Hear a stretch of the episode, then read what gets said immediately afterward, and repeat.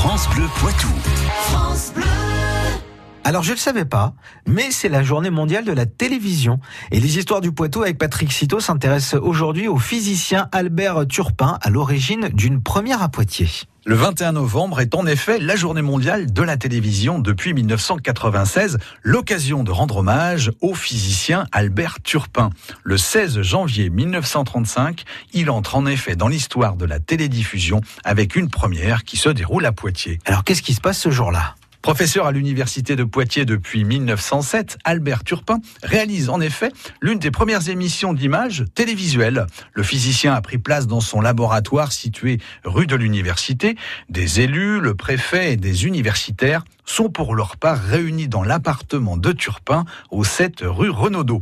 Le savant débute sa démonstration. Il déclenche l'appareil de diffusion d'Ondertienne qu'il a conçu envoyé depuis son laboratoire, les images de Guy de Belleville, un célèbre musicien de l'époque, apparaissent sur un récepteur positionné dans l'appartement. On imagine aisément la sensation de ses premiers téléspectateurs. Pour Albert Turpin, c'est l'aboutissement d'un parcours entièrement dédié à la recherche scientifique. Quel est le parcours d'Albert Turpin? Eh bien, Albert Turpin est né le 3 décembre 1867 à La Rochelle.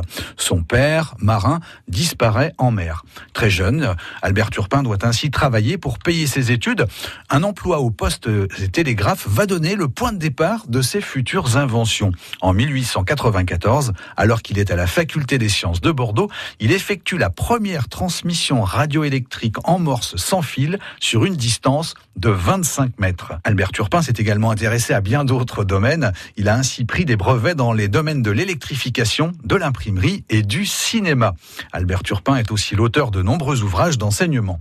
Il meurt le 29 septembre 1952 à Iteuil, dans la Vienne. À Poitiers, une des rues du campus universitaire lui rend hommage et porte son nom. Plus insolite, Albert Turpin est aux côtés d'autres scientifiques régionaux dans un jeu de cette famille.